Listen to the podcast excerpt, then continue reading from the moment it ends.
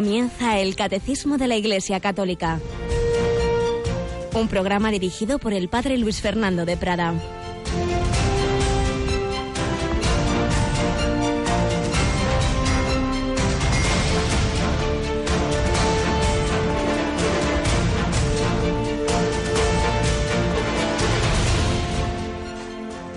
Alabados sean Jesús, María y José. Muy buenos días, muy querida familia de Radio María. De nuevo estamos aquí. Volvemos a ponernos a los pies del Señor para aprender su palabra, para recibir su doctrina, para recordar el testimonio de tantos santos que han vivido conforme a Él, al Señor Jesús, a Cristo, camino, verdad y vida.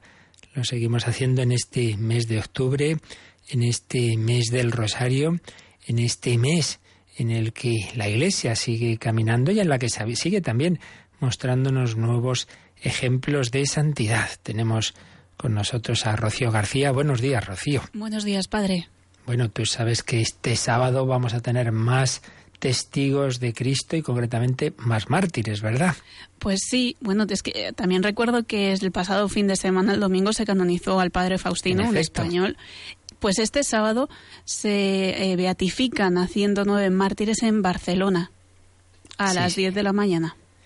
Eh, Radio María estar allí, os, como intentamos intentamos siempre, no siempre lo conseguimos, pero intentamos pues lo que son esas ceremonias que se realizan en España o de españoles y particularmente de los mártires, pues pues estar allí. Y así vamos a hacer este sábado 10 de la mañana, Radio María se desplaza a Barcelona porque 109 mártires claretianos que murieron en la persecución religiosa de los años 30 por odio a la fe. Si ya teníamos ese testimonio, testimonio impresionante de aquellos jóvenes seminaristas de Barbastro, que está llevada su historia al cine, una preciosa película, Un Dios prohibido, que si no la habéis visto os aconsejo que la adquiráis y la veáis, porque bueno, estas son cosas que nos cuentan testimonios de amor, de, de perdón realmente maravillosos, pues ahora 109 mártires. Y precisamente hoy recordamos a uno de los mártires más famosos de la historia de la Iglesia, San Ignacio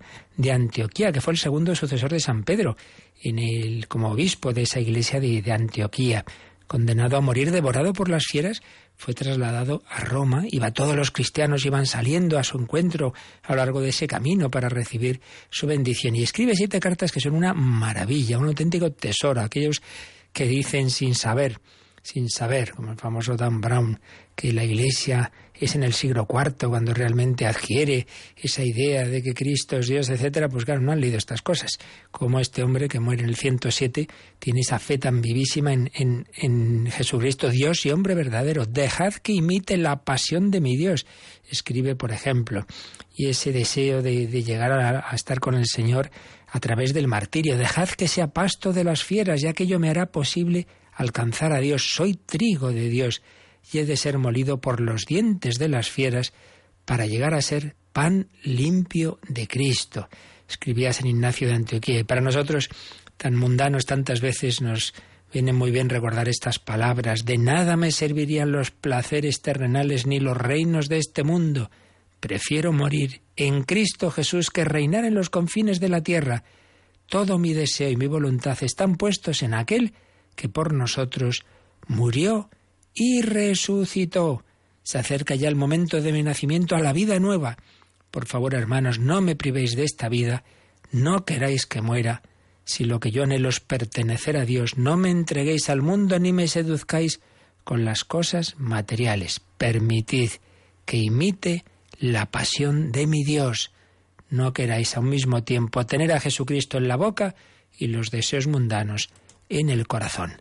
Pues de ese tenor son esas cartas de San Ignacio de Antioquía realmente impresionantes. Le pedimos que nos ayude a tener un poquito de ese su amor a Jesús, amor, conocimiento, aprender su doctrina.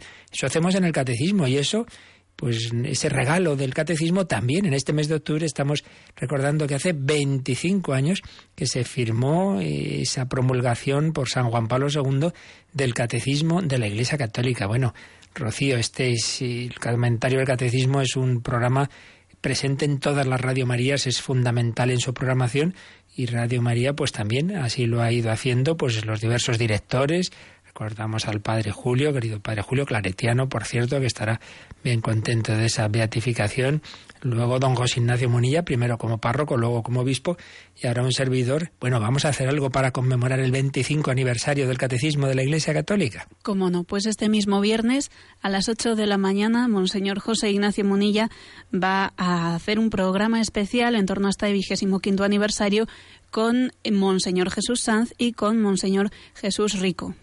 Eh, José, Rico. José Rico, el obispo auxiliar. Te ha sido todos los Jesuses. El obispo auxiliar de Getafe, el arzobispo de, Oviedo y, don José Ignacio eh, Munilla, pues que precisamente a lo largo de siete años, siete años ni más ni menos, pues fue explicando el catecismo. Cuando yo acabo de explicarlo todo, me dijo, bueno, yo ya otra vez no empiezo, te toca ya a ti. Y ciertamente es lo habitual en la Radio María que sea el propio director quien lo explique, pero no nos olvidamos de esas magníficas catequesis que tenemos bien recopiladas. Pues bien, como nos acaba de recordar Rocío, este viernes a las 8 de la mañana, programa especial de eso que llamábamos los tres tenores, tres obispos, en que van a, recordar y agradecer y, y, a pensar lo que ha significado y significa ese regalo, uno de los regalos que nos ha dejado el pontificado de San Juan Pablo II, este viernes a las 8, 7 en Canarias. Bueno, y vamos adelante con ese otro testigo de la fe que está iniciado su proceso de canonización, este jesuita, el padre Walter Zizek, que estuvo prisionero en la Unión Soviética. El otro día estaba yo en una parroquia en la que durante años eché una mano y me decía una de las feligresas, Carmen, que seguro que me está oyendo ahora, dice, tengo que ejercitar la paciencia, porque claro, vas leyendo esos fragmentos y, se queda lo interesante ahí y, y, ya hay que esperar al día siguiente. Pues sí, pues sí, la paciencia todo lo alcanza, que estamos también recordando a Santa Teresa, pues poco a poco vamos recordando, aprendiendo pues del Señor, de la Escritura, de los santos, de sus testigos, pues vamos a seguirlo haciendo con estas memorias de un jesuita en el Gulag, que también allí dio testimonio de nuestro Señor Jesucristo.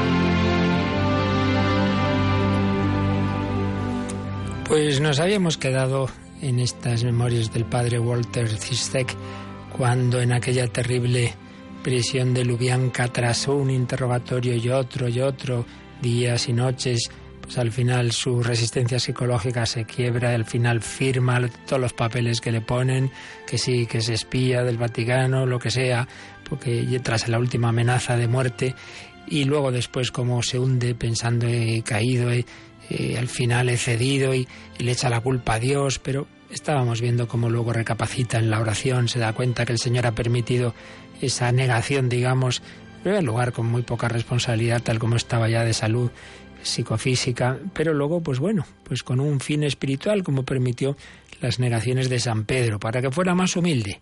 Se había apoyado demasiado en sus fuerzas. vamos a acabar de leer las reflexiones que hace tras, tras ese momento de, caída, digamos, como lo fue, luego asimilando todo y nos viene bien para nuestros fracasos, para nuestros errores. El Espíritu Santo no me había abandonado. Todo aquello era obra suya. Me sentía culpable y avergonzado por haber cometido el error de no poner la gracia por encima de la naturaleza, de confiar en mis propias fuerzas antes que en Dios. Había fracasado y sufría una honda herida, pero una herida saludable. Si la amenaza del interrogador había sido totalmente sincera, en aquel momento en que me había amenazado me jugaba la vida o la muerte. Y fue un momento en que no vi la muerte como la ve Dios, o como yo afirmaba creer que la veía. Entonces se da cuenta de que en ese momento tan crítico pues se asustó y dice, en el instante más crítico, contemplé la muerte desde la perspectiva del yo y no como lo que es realmente, el momento de volver a Dios, el momento de volver a Dios. En ese momento no había tenido esa fe, se había asustado. Y sin embargo, ese fracaso era en sí mismo una gracia inmensa. Pese a lo dura que había sido la prueba, Dios me había sostenido y ahora me instruía con la luz de su gracia. El que persevere hasta el final, ese se salvará. Tal es la conclusión de todos los textos del Evangelio que se refieren a la confianza en el Espíritu, a no dejarnos inquietar por lo que diremos en tiempos de persecución. En Lubianka no era la iglesia la que estaba siendo probada, ni aquella era una cuestión entre el gobierno soviético y Walter Zizek, sino entre Dios y Walter Zizek. Dios me estaba probando a mí como oro en el crisol para saber cuánto quedaba de mí mismo después de todas mis oraciones y de mis profesiones de fe en su voluntad. Gracias a Dios todavía perseveraba y había aprendido en lo más profundo de mi alma herida cómo dependía de Él en todo, incluso para sobrevivir, y la necedad de confiar en mí mismo. De alguna manera, aquel día creí comprender lo que sintió San Pedro cuando sobrevivió a sus negaciones y recuperó su amistad con Cristo.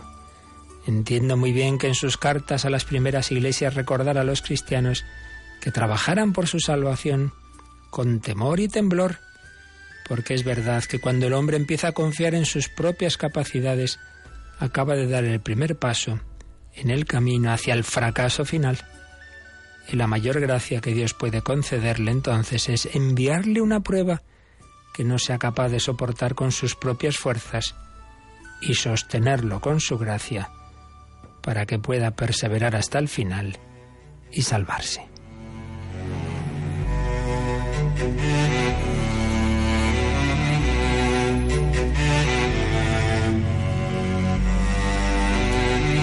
Pues sí, aprendamos la lección cuando nos damos cuenta de que hemos caído, que no hemos cumplido nuestros propósitos, que hemos sido débiles, pues veámonos ahí como San Pedro.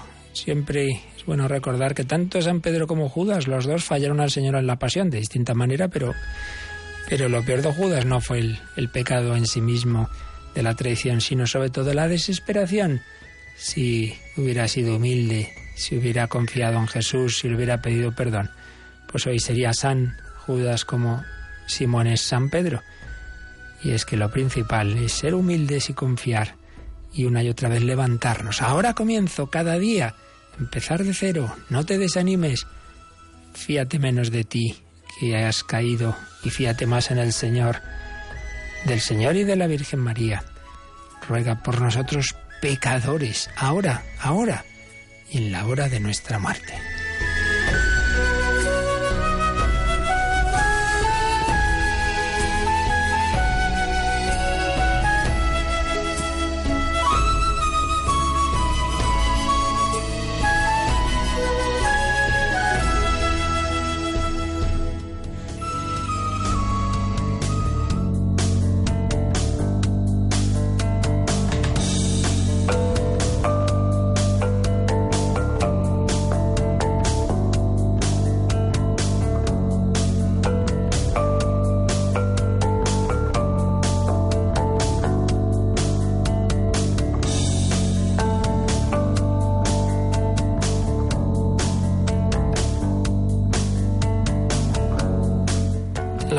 Cristiana no es una vida eh, apoyada en la fuerza de voluntad, con el ejemplo de Cristo, y bueno, luego le pedimos que nos eche una mano, pero en realidad soy yo. No, no, no, no, no. La vida cristiana es una vida llamada a ser movida por el Espíritu Santo, el Espíritu de Cristo. Sin Él no podemos ni creer en Jesús, ni orar, no sabemos orar como conviene, ni actuar, claro, y ni sabemos qué es lo que Dios quiere. Es una vida sobrenatural. Por eso es tan importante el Espíritu Santo, el Espíritu que nos comunica Jesús. Pues bien, recordaréis que habíamos visto quién es el Espíritu Santo y los diversos símbolos con los que la Escritura y la tradición de la Iglesia nos va expresando la actuación del Espíritu Santo en nuestra vida. Y tras esos símbolos habíamos comenzado otro apartado que se titula El Espíritu y la Palabra de Dios en el tiempo de las promesas, es decir, antes de la encarnación, las promesas de esa venida del Mesías, pero antes, aunque no se hubiera revelado de una manera explícita, ya actuaba, claro, el Espíritu Santo y el Verbo de Dios eh, con el Padre. Nunca la Trinidad eh, actúa por separado, siempre las tres divinas personas pues están unidas, aunque Dios había revelado únicamente esa su unidad pero no es que Yahvé sea una persona fuera el Padre o fuera un Dios distinto y luego viene la Trinidad. No, no, es el único Dios y siempre la tradición ha visto que en realidad en esa revelación de Dios, pues claro, la revelación es la palabra de Dios, es el verbo y ese Espíritu de Dios será el Espíritu Santo. Bueno, habíamos leído ya el número 702 que nos recuerda esto, pero vamos a volverlo a leer porque nos faltaba de, ver un poquito los textos bíblicos que cita y así ya pues empalmamos con los números siguientes en continuidad de todo este apartado, el Espíritu y la palabra de Dios en el tiempo de las promesas. Vamos a releer el 702, Rocío. Desde el comienzo y hasta la plenitud de los tiempos, la misión conjunta del Verbo y del Espíritu del Padre permanece oculta pero activa el Espíritu de Dios preparaba entonces el tiempo del Mesías y ambos, sin estar todavía plenamente revelados, ya han sido prometidos a fin de ser esperados y aceptados cuando se manifiesten. Por eso, cuando la Iglesia lee el Antiguo Testamento, investiga en él lo que el Espíritu, que habló por los profetas, quiere decirnos acerca de Cristo. Por profetas, la fe de la Iglesia entiende aquí a todos los que el Espíritu Santo ha inspirado en la redacción de los libros santos, tanto en el Antiguo como en el Nuevo Testamento. La tradición judía distingue la ley, los cinco primeros libros o Pentateuco, los profetas, que nosotros llamamos los libros históricos o proféticos, y los escritos, sobre todo sapienciales, en particular los salmos. Pues ya lo explicamos un poquito, vimos también los números marginales pero vamos a releer esta parte en que dice, el Espíritu de Dios preparaba entonces el tiempo del Mesías. El Espíritu Santo iba preparando ese momento central, ese punto central de la historia que iba a ser la encarnación. Y ambos, es decir, el, Hijo y el Espíritu Santo, sin estar todavía plenamente revelados, sin embargo, ya habían sido prometidos. ¿Para qué? Para ser esperados. Yo os enviaré mi espíritu que os formará un corazón nuevo, enviaré un profeta que os hable, todos eran promesas para que esperaran y pidieran el cumplimiento de esas promesas. Así lo hacían los buenos israelitas. Señor, Señor, envía, envía tu Espíritu, Señor, envía tu Mesías. Por eso cuando la Iglesia lee el Antiguo Testamento, investiga en él lo que el Espíritu habló por los profetas, lo que el Espíritu que habló por los profetas quiere decirnos acerca de Cristo. Claro, ahora ya sabemos que el Espíritu Santo ya iba preparando y anunciando la venida del Mesías, entonces una vez que ya habían los cristianos conocido al Mesías, a Jesucristo, y que estaba anunciado en el Antiguo Testamento y que era Él el que habían conocido, entonces miran para atrás y entonces ya se entienden muchísimo mejor todos esos textos del Antiguo Testamento, que eran como piezas de un rompecabezas que muchas veces no acababan, bueno, ni acababan ni empezaban, que, era difícil de juntarle esas piezas, ¿no? Pero luego ya dices, anda, claro, si es que es el mismo. ¿Cómo podía ser el mismo el, el hijo del rey David y el siervo de Yahvé que iba a sufrir tanto del que habla Isaías? ¿Cómo podía ser el mismo el pastor y el cordero?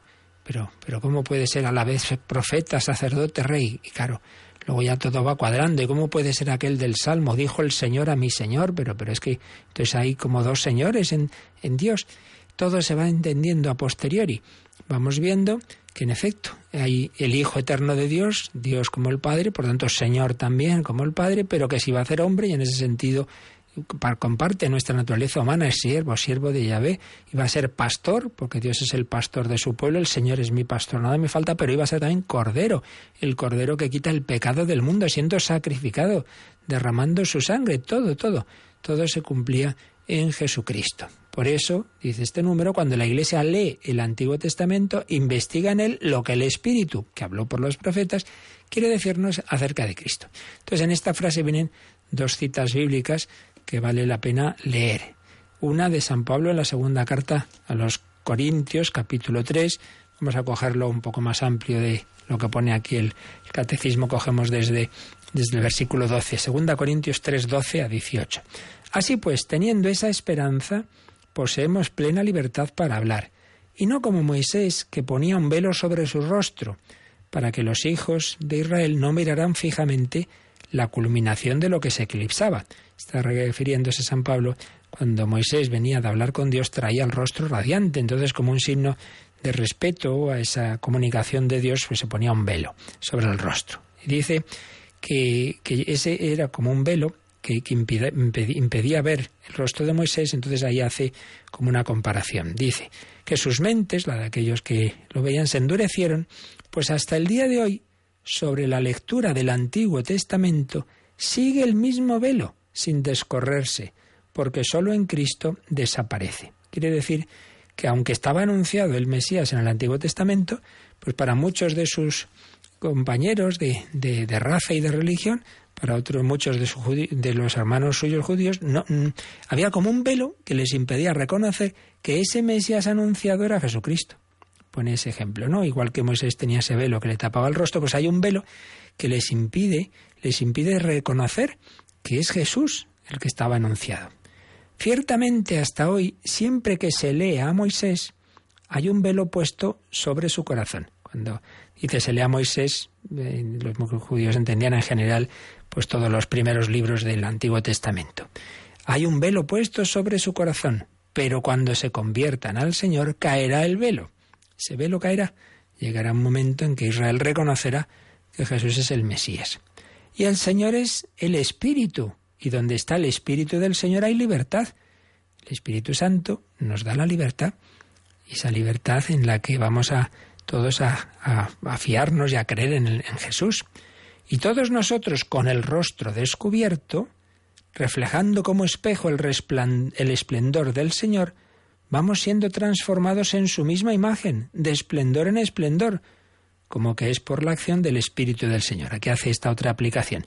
Así como Moisés salía radiante de ver a Dios, pues el cristiano, sin ponerse ningún velo, con el rostro descubierto, pues cada vez va siendo transformado por el Espíritu Santo, que le va haciendo parecido a Cristo. Vamos siendo transformados en su misma imagen.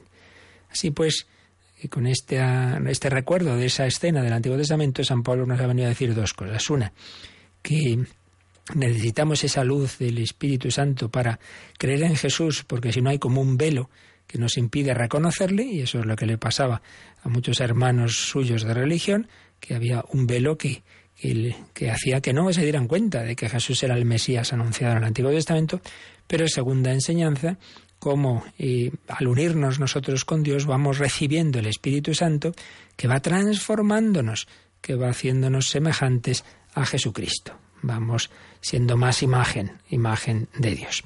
Y luego el otro texto que cita aquí el catecismo es una de esas de uno de esos debates de Jesús con, con los judíos en el capítulo 5 de San Juan, Juan 5, 39 a 46. Y aquí de nuevo vemos cómo Jesús hace alusión a que estaba anunciado en las Escrituras, pero a pesar de eso, pues había quienes no creían en él. Les dice, vosotros investigáis las Escrituras porque en ellas pensáis tener vida eterna. Pues bien, son ellas precisamente las que dan testimonio de mí. ¿Veis? Jesús dice cómo las escrituras ya hablaban de él, del Mesías. Y sin embargo no queréis venir a mí para tener vida. Eso como un grito de dolor. Dice, pero hombre, si yo quiero daros la vida, ¿por qué no venís a mí a tener vida? Pero su soberbia, su autosuficiencia, el buscar los, sus intereses les, les bloqueaba para reconocer a Jesús. No es de los hombres de quienes yo recibo gloria, pero yo os conozco, no tenéis en vosotros el amor de Dios. Por eso no, no creían en Él, no tenéis en vosotros el amor de Dios. Yo he venido en el nombre de mi Padre y no me recibís. Si viniera algún otro en nombre propio, a ese sí lo recibiríais. Esto también es muy profundo y aplicable también a nuestra época, por supuesto. Uno habla en nombre de Dios y se le rechaza. Viene otro, en cambio, que se cree muy listo y todo el mundo le, sigue. Pero ¿cómo vais a poder creer vosotros que andáis aceptando gloria unos de otros y no buscáis la que viene del Dios único? Porque muchas veces uno no, no llega a la fe. Porque lo que busca es quedar bien. Y claro, como no está de moda el ser cristiano, pues, pues entonces mejor, mejor no, no, no, no busco, no que, que tenga que acabarme convirtiendo. ¿Cómo vais a creer vosotros que andáis aceptando gloria unos de otros? Por tanto, es la gloria de Dios. No penséis que yo os voy a acusar ante el Padre. Ya hay quien os acuse, Moisés, en quien vosotros tenéis puesta la esperanza. Porque si creyerais en Moisés, también creeríais en mí, porque acerca de mí escribió él. ¿Veis? De nuevo, Jesús hace esta afirmación de que el Antiguo Testamento, pues ya desde aquellos primeros libros, le estaban anunciando a él. Pero si no creéis en sus escritos, ¿cómo vais a creer en mis palabras? Pues una polémica dura de Jesús con aquellos que no creían en él, haciéndoles ver que es porque, como moralmente no vivían bien, pues ese, ese será el, el obstáculo, ese es el bloqueo. Y así es.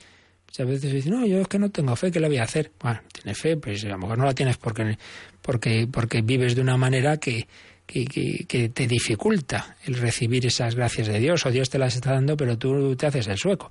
Y eso pasa mucho. Bueno, pues este era el número 702, con el que se inicia este apartado que nos recuerda que ya en el Antiguo Testamento el Espíritu Santo y el Verbo de Dios, que se iba a hacer carne en Jesucristo, ya estaban eh, anunciados en ese Antiguo Testamento. Y ahora pues nos va a precisar un poquito más el catecismo cómo ha sido esa actuación del, del Hijo y del Espíritu en, en, la historia de la salvación. Y entonces el siguiente apartado es la actuación en la creación. Ya al crear estaban presentes, pues claro, ya hemos dicho que las tres divinas personas siempre actúan unidas. Bueno, pues eso es lo que nos va a decir el catecismo a partir del número, set, bueno, en dos números, 703 y 704. Así que, Rocío, cogemos el primero de ellos, el 703. La palabra de Dios y su soplo están en el origen del ser y de la vida de toda criatura. Están en el origen del ser y de la vida de toda criatura. Y viene a continuación un pequeño fragmento de, de una liturgia bizantina. Es justo que el Espíritu Santo reine, santifique y anime la creación, porque es Dios consubstancial al Padre y al Hijo. A Él se le da el poder sobre la vida, porque siendo Dios guarda la creación en el Padre por el Hijo. Así pues, lo que nos dice este número, este número 703 es algo que ya vimos en su momento cuando hablamos de la creación y de hecho nos pone aquí el catecismo unos números marginales para recordar eso, que enseguida los, los releeremos también nosotros.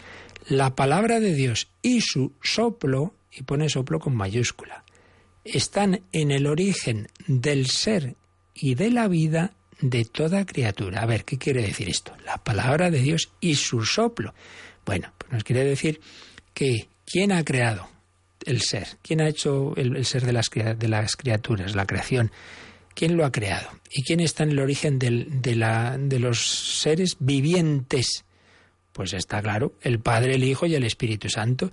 Entonces el Padre que habla por su Hijo, el Verbo, la palabra de Dios, y que infunde su espíritu en los seres vivientes. Es la imagen que pone el Génesis cuando dice que Dios modeló al hombre de barro y luego le infundió su espíritu, sopló. Ese mismo soplo aparece en Jesús resucitado, en Juan 20, cuando el día de Pascua por la tarde en el cenáculo se aparece Jesús y dice sopló, eh, les exhaló el aliento. Y es que ya vimos que uno de los símbolos del Espíritu Santo es ese, el aire, el aliento. Por eso la palabra de Dios y su soplo el Verbo y el Espíritu Santo están en el origen del ser y de la vida de toda criatura. Entonces hemos sido creados por el Padre, en el Hijo y en el Espíritu Santo, por el Padre con el Hijo y el Espíritu Santo. La creación es obra de la Santísima Trinidad. nunca actúa uno sin el otro. Y por eso nos pone aquí este número marginal de recuerdo de cómo ha sido esa creación y en efecto eh, hay un apartado que vimos en su momento que se titula La creación obra de la Santísima Trinidad. De ese apartado vamos a leer, Rocío, el número 292. La acción creadora del Hijo y del Espíritu insinuada en el Antiguo Testamento, revelada en la Nueva Alianza, inseparablemente una con la del Padre, es claramente afirmada por la regla de fe de la Iglesia. Solo existe un Dios.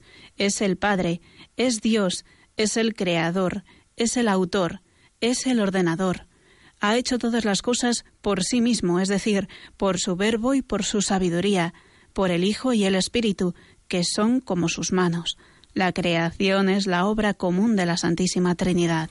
Un texto bien bello que está empedrado de citas de San Ireneo y, de citas bíblicas.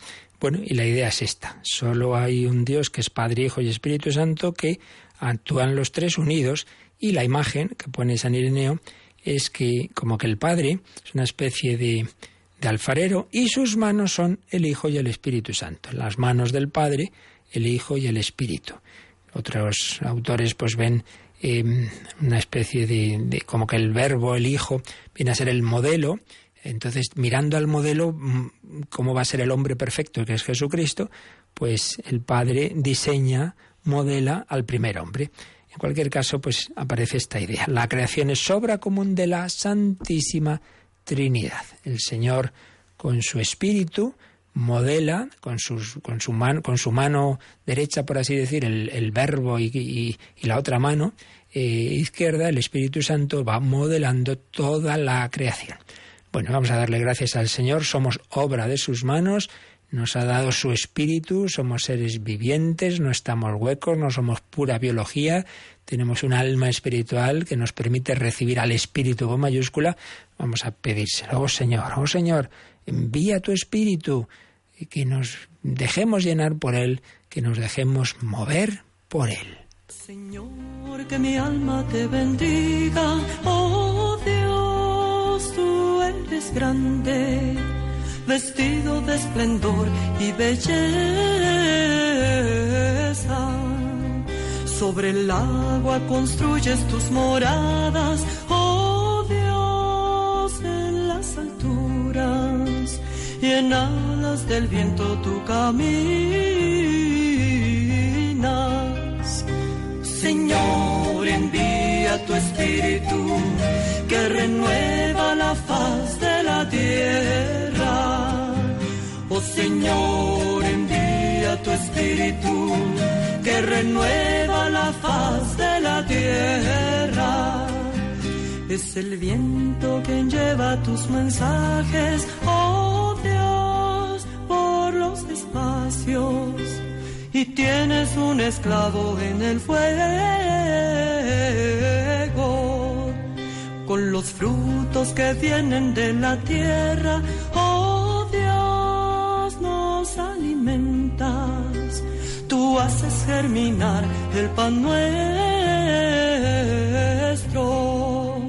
Oh Señor, envía tu espíritu que renueva la faz de la tierra. Oh Señor, envía tu espíritu que renueva la faz de la tierra. De tu amor esperando están los hombres, oh Dios, el alimento. Tú abres la mano y los sacias. Les envías el soplo de tu boca,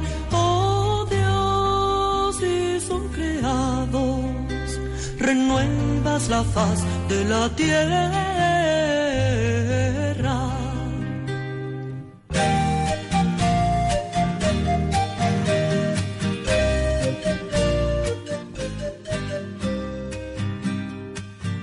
Están escuchando el Catecismo de la Iglesia Católica con el Padre Luis Fernando de Prada. Oh Señor, envía tu Espíritu. El Señor ha creado el mundo con, con esa acción conjunta de la Santísima Trinidad, el Padre, el Hijo y el Espíritu Santo, la palabra de Dios, el Verbo, el Hijo y su soplo, el Espíritu Santo, están en el origen del ser y de la vida de toda criatura. Y al afirmar esto, el Catecismo nos pone varias citas del Antiguo Testamento. Vamos a leerlas porque vale la pena, son muy bellas. Nos pone Salmo 33, 6. Por la palabra del Señor fueron hechos los cielos, por el soplo de su boca sus ejércitos. Esta expresión, por cierto, los ejércitos de Dios tiene, como pasaba en más ocasiones, pues diversos significados. Un primer significado, los ejércitos del Señor se veían las estrellas, son como, como un poco esas sus, sus, sus ángeles, ¿no? Pero precisamente luego se aplica también a los ángeles. Los ángeles de Dios, por el soplo de su boca, fueron hechos sus ángeles, sus ejércitos, por la palabra del Señor, fueron hechos los cielos. Palabra y soplo. Salmo 104. Al enviar tu aliento son creados y haces nuevo el aspecto de la tierra, justamente lo que estábamos oyendo en la, en la canción. Dios eh, crea con su aliento y recrea, nos hace nuevos. Oh Señor, envía tu espíritu, renueva, renueva la faz de la tierra. Pero si nos vamos ya al, al primer, primer capítulo del Génesis y su segundo versículo, se nos dice que la tierra, la tierra era una masa informe y caótica, había tiniebla sobre la faz del abismo y el, el hálito de Dios, el aliento de Dios aleteaba sobre la superficie de las aguas. De nuevo, el aliento y luego aleteaba. Recordemos los dos símbolos, dos de los símbolos que vimos del Espíritu Santo, el aliento, el, el aire, el viento y la paloma. Aleteaba. El aliento de Dios aleteaba sobre la superficie de las aguas. En Pentecostés va a estar el símbolo de las llamas de fuego y el viento impetuoso. Aquí es un aliento suave que aleteaba sobre la superficie de las aguas, una manera de decir que Dios iba a poner orden, que iba a organizar ese mundo que estaba creando. Y luego llega el momento de la creación del hombre, Génesis 2.7. Entonces Yahvé Dios formó al hombre del polvo de la tierra, insufló en sus narices aliento de vida, y el hombre se convirtió en ser viviente. Ya sabemos que son imágenes plásticas en que el autor de, este, de esta parte del, Génesis expresa ideas teológicas, pero con imágenes, como hacemos en una catequesis a los niños. Entonces, la manera de decir que el ser humano tiene, por un lado, un elemento corporal, es el barro, el barro de la tierra.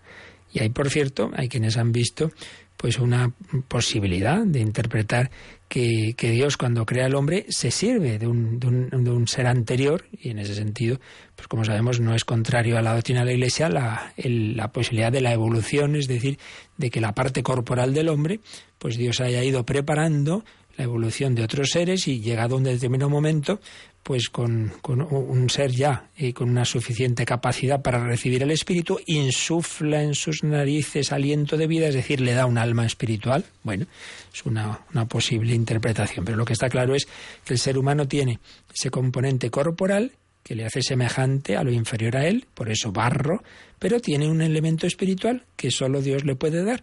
El alma no puede venir de la materia. El espíritu viene del Espíritu Santo. Eh, Eclesiastes también habla del, del hálito del hombre. Eh, dice, ¿quién sabe si el hálito del hombre sube a lo alto y el de la bestia desciende a la tierra? Bueno, y parece como que tiene sus dudas el autor, pero en cualquier caso lo que aquí nos interesa es la diferencia entre ese hombre que tiene un espíritu, un hálito, y los animales. Y sobre todo hay un texto precioso que es uno de los que se puede leer en la vigilia de Pentecostés, el capítulo 37 de Ezequiel, cuando el profeta ve un valle lleno de huesos secos, son cadáveres. Entonces el Señor le manda que profetice y que invoque al Espíritu. Entonces entró en ellos el, el viento, el aliento, perdón, revivieron y se pusieron en pie. Sí, el Señor puede rehacer nuestra vida, puede devolvernos la esperanza. Pues bien, esto es lo que nos dice el número 703. El Señor, eh, el Padre con el Hijo y el Espíritu Santo actúan en nuestra vida. Aunque la idea creo que ya la hemos visto en el número 292, también el Catecismo nos dice que podemos releer el número 291 en que nos había explicado la creación obra de la Santísima Trinidad, pues para acabar este número lo releemos y ya pasamos al siguiente. Vamos, 291. En el principio existía el verbo, y el verbo era Dios. Todo fue hecho por él, y sin él nada ha sido hecho. El Nuevo Testamento revela que Dios creó todo por el Verbo eterno, su Hijo amado. En él fueron creadas todas las cosas, en los cielos y en la tierra. Todo fue creado por él y para él. Él existe con anterioridad a todo, y todo tiene en él su consistencia. La fe de la Iglesia afirma también la acción creadora del Espíritu Santo, él es el dador de vida, el espíritu creador, la fuente de todo bien. Pues como veis, en este número, por un lado, vienen un par de citas del Nuevo Testamento que nos hablan de que todo ha sido creado por el Verbo, por el Hijo, porque, repetimos, pues siempre la acción creadora es de las tres personas divinas unidas. La primera cita es del prólogo de San Juan, en el principio existía el Verbo, el Verbo era Dios, todo fue hecho por Él, sin Él nada ha sido hecho, nada ha hecho el Padre sin el Verbo. Y lo mismo en Colosenses 1.16. En Él fueron creadas todas las cosas, todo fue creado por Él y para Él. Entonces aquí nos habla del Hijo, del Verbo. Pero luego dice el Catecismo que la fe de la Iglesia afirma igualmente la acción creadora del Espíritu Santo, que es dador de vida, dador de vida. El Espíritu Creador, ven y Creator Espíritus, ven Espíritu Creador, la fuente de todo bien. Bueno, creo que está claro, pues que ya en la creación están actuantes el Espíritu Santo junto al Verbo. Y luego el siguiente número, 704, va a insistir en el aspecto de la creación del hombre. ¿Cómo ha creado Dios al hombre? Pues vamos a leer este número brevecito, cuya idea básica ya la hemos dicho, pero que aquí nos la va a, insistir, va a insistir en ella el catecismo. 704. En cuanto al hombre, Dios lo formó con sus propias manos, es decir, el Hijo y el Espíritu Santo, y él trazó sobre la carne modelada su propia forma, de modo que incluso lo que fuese visible llevase la forma divina. Bien, aquí está esa idea que decíamos antes, bueno, por un lado, esa imagen de que él ha sido la, creación la hace el Padre con sus manos y entiende por sus manos el Hijo y el Espíritu Santo. Pero esto lo aplica particularmente al hombre, lo modela con especial cuidado. ¿Por qué? Porque el hombre está creado a su imagen y semejanza. Madre mía, estas palabritas escritas en el libro de Génesis hace unos tres mil años, la tinta que han hecho correr, la importancia que tienen en positivo y en negativo, es decir, cuando se han olvidado, cuando no se ve al hombre como imagen y semejanza de Dios, sino como mero producto de una evolución, como parte de la creación material, entonces, bueno, pues igual que puedo comerme una vaca, pues puedo hacer con el hombre lo que me dé la gana. Todos los horribles totalitarismos de los últimos tiempos, pues parten de eso, una visión del hombre en el que, vale, es un elemento más de esta creación y puedo ponerle en función del sistema, del, del poder, del Estado, de la raza y tratarle de cualquier manera. Y sin embargo, qué diferente esa visión del hombre, imagen y semejanza de Dios, modelado por Dios, lo cual, repito, no quita que puede ser que Dios haya hecho ese, ese modelar partiendo de, seres animales anteriores, porque Dios es el que crea y la creación puede ser de una forma evolutiva, pero siempre admitiendo que cuando llega el momento de crear al hombre lo que es ya lo específico suyo, ese, esa alma, ese espiritual, ese espíritu, eso no viene, no puede venir de, de, la materia, no puede venir por evolución, eso ya es creación directa de Dios, y no solo en el primer hombre, ¿eh? sino en cada uno de nosotros. Esto ya lo vimos en su momento, en la concepción de cada ser humano, lo que es la parte corporal, pues viene, claro, de las células de los padres, pero siempre la parte espiritual hay una infusión del alma por parte de Dios. Por eso hablamos de procreación. Los padres colaboran con Dios, pero en definitiva hay una creación. Siempre hay algo que no existía, que, que pone siempre Dios, que es ese alma, esa alma espiritual, ese espíritu. Bien, pues se nos habla de eso, el hombre creado a imagen y semejanza de Dios. Todo esto ya lo vimos cuando hablamos de la antropología. Todo esto está en el primer bloque de explicaciones del catecismo que, hicimos con calma, que recopilamos en algunos DVDs, también lo hemos explicado en otros programas, como El hombre de hoy y Dios, pero aquí el catecismo nos, nos dice que podemos recordar lo esencial de lo que nos dijo con un número marginal, el 356. Así que vamos a leer ese, número que nos dice un poquito algo de que estamos creados a imagen de Dios. 356. De todas las criaturas visibles, solo el hombre es capaz de conocer y amar a su Creador. Es la única criatura en la tierra a la que Dios ha amado por sí misma. Solo Él está llamado a participar por el conocimiento y el amor en la vida de Dios. Para este fin ha sido creado y esta es la razón fundamental de su dignidad. E ilustra el catecismo estas ideas con unas palabras de la doctora de la Iglesia, Santa Catalina de Siena, que está como hablando con Dios y recoge los que tomaban nota de lo que decía esta, esta mujer, que era analfabeta, pero que tenía esos dones del Espíritu Santo por los que es doctora de la Iglesia. ¿Qué texto nos pone aquí el, el Catecismo de Santa Catalina de Siena? Lo leemos también. ¿Qué cosa o quién fue el motivo de que establecieras al hombre en semejante dignidad? Ciertamente, nada que no fuera el amor inextinguible con el que contemplaste a tu criatura en ti mismo y te dejaste cautivar de amor por ella. Por amor lo creaste, por amor le diste un ser capaz de gustar tu bien eterno. Pues como veis, un texto precioso. Hay muchas criaturas en el mundo, pues desde las, las estrellas, las rocas, el agua, todo, los animales, los perros, todo es muy bonito, pero de todas esas criaturas visibles, solo el hombre es capaz de conocer y amar a su creador. Fijaos que dice las criaturas visibles, ¿eh? porque luego están las invisibles, creador de lo visible y lo invisible, que son los ángeles.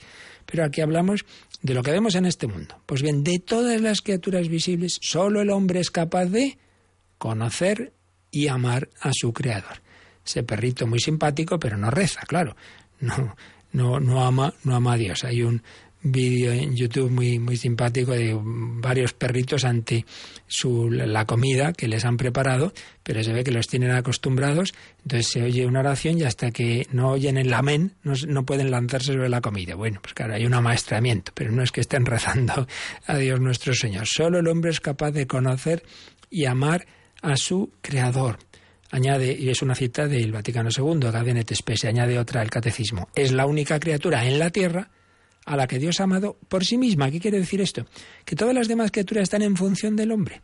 Esto hoy día, pues eh, no es muy políticamente correcto, porque, pues, como estamos en ese materialismo que lo que importa es la madre tierra y toda la vida, bueno, pues somos pues un, un, animal más, ¿no? Y entonces, bueno, todos los seres, bueno, de hecho es terrible que están más protegidas las crías de muchos, muchas especies animales que el ser humano. El niño se le puede abortar, pero ojo, como cojas una cigüeña o, pues, y es así, estamos en, un mundo en que se, al perder, al perderse la fe, pues todo se desordena se nos olvida que, por supuesto, toda la creación es buena, hermano sol, hermana luna, y no podemos ni debemos, y esto nos recuerdan los últimos papas mucho, y la encíclica Laudato Si, etcétera, pero ojo, sabiendo el distinto valor de, de, cada criatura y que el ser humano es esa única criatura a la que Dios ha amado por sí misma, porque sólo Él está llamado a participar en la vida de Dios, en la vida de Dios, por el conocimiento y el amor. El espíritu y el alma nos permite conocer y amar a Dios en sí mismo, porque tenemos esa, esa alma espiritual que es capaz de recibir el Espíritu Santo, la gracia divina, y así vivir en, esa, en ese diálogo de amor de Dios y poder decir lo que Santa Teresa. La oración es tratar de amistad con quien sabemos que nos ama. Podemos tener ese diálogo de amor y de amistad. La amistad, decía Aristóteles, presupone una misma naturaleza. Y se preguntaba, ¿puede el hombre ser amigo de los dioses? Y dice, no, los dioses están a un nivel, el hombre a otro. Claro, porque él no conoció la revelación en la que hemos sido elevados por la gracia a esa vida divina y por otro lado Dios se ha bajado haciéndose hombre a nuestra naturaleza humana. Creados a imagen y semejanza de Dios, te pareces a Dios. Bueno, pues esto lo seguiremos viendo, esta acción del Espíritu Santo en el Antiguo Testamento. De momento nos quedamos hoy con estas ideas, como son las tres divinas personas, el Padre, el Hijo y el Espíritu Santo, quienes han creado el mundo, quienes nos han creado a nosotros, y aunque no estuvieran reveladas explícitamente estas dos personas, el Hijo y el Espíritu, sin embargo, siempre han estado ahí presentes, siempre han estado actuando, y son los que nos han dado la vida, el ser y el alma. Pues lo dejamos aquí, damos gracias al Señor de, de nuestra creación, le pedimos que, nos rehaga cada vez que nos despistemos. Yo quiero ser un vaso nuevo. Señor, hazme de nuevo, haz mi vida de nuevo. Y en oración y en meditación nos quedamos y también quien lo desee eh, pues puede hacer sus consultas, su pregunta de este u otros temas de doctrina católica.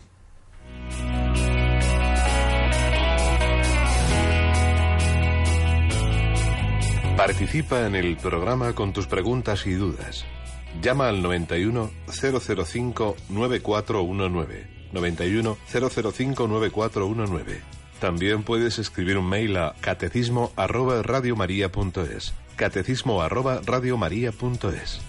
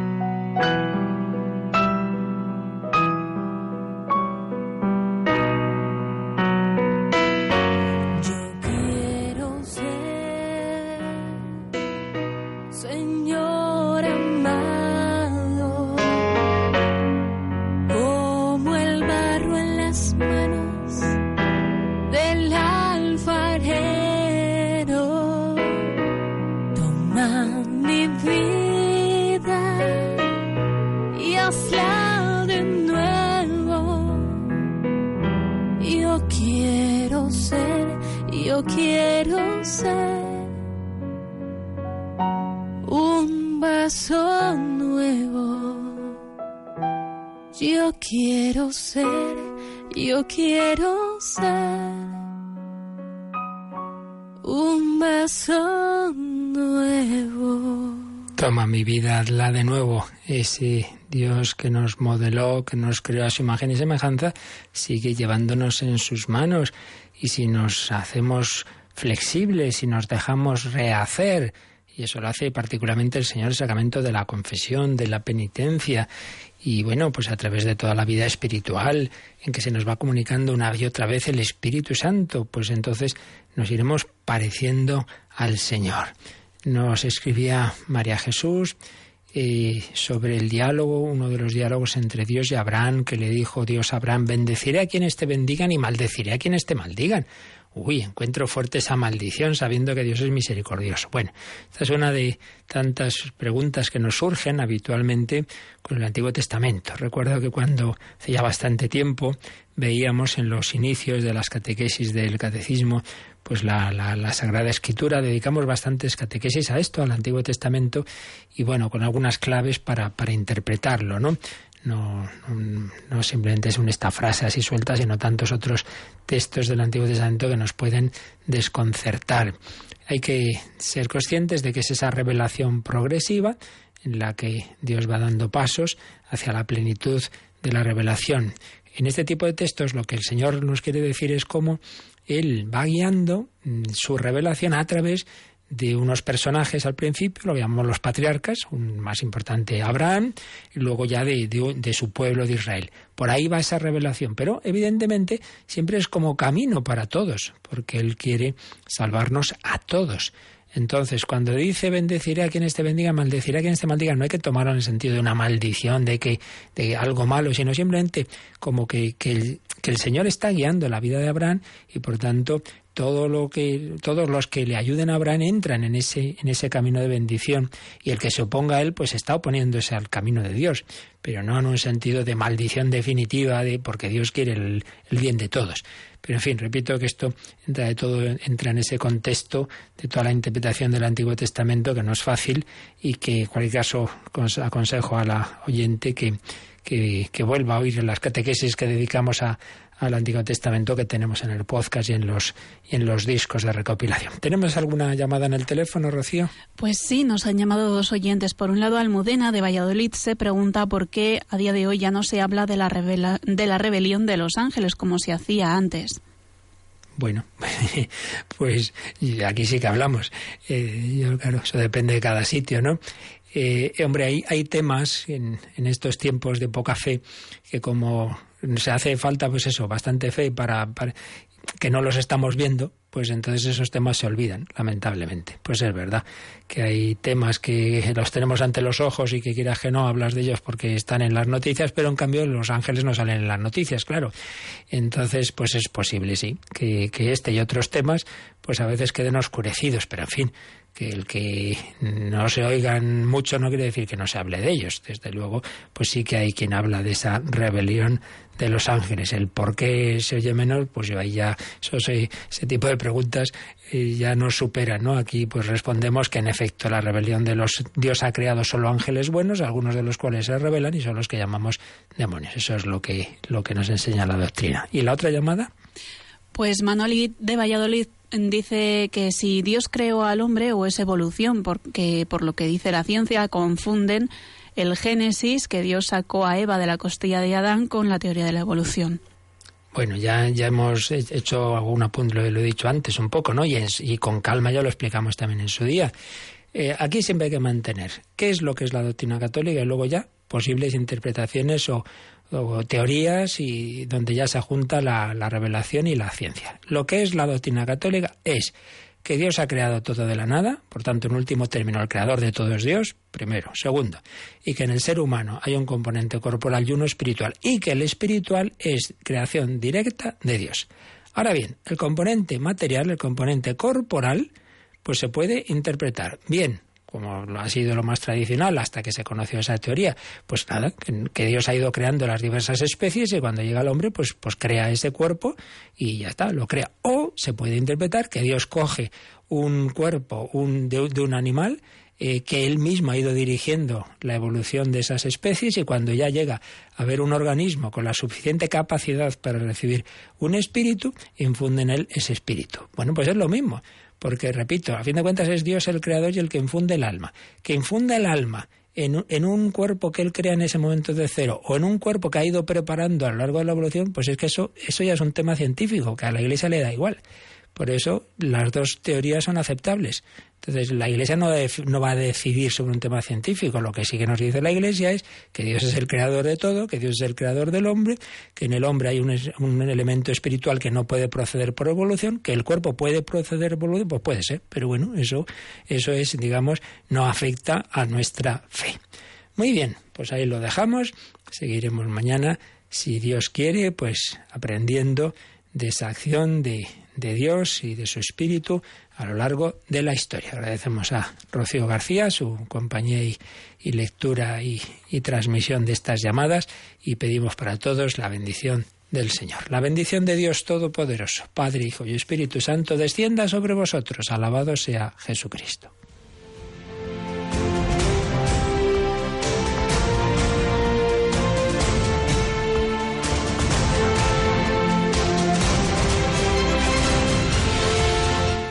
Han escuchado en Radio María el Catecismo de la Iglesia Católica. Un programa dirigido por el Padre Luis Fernando de Prada.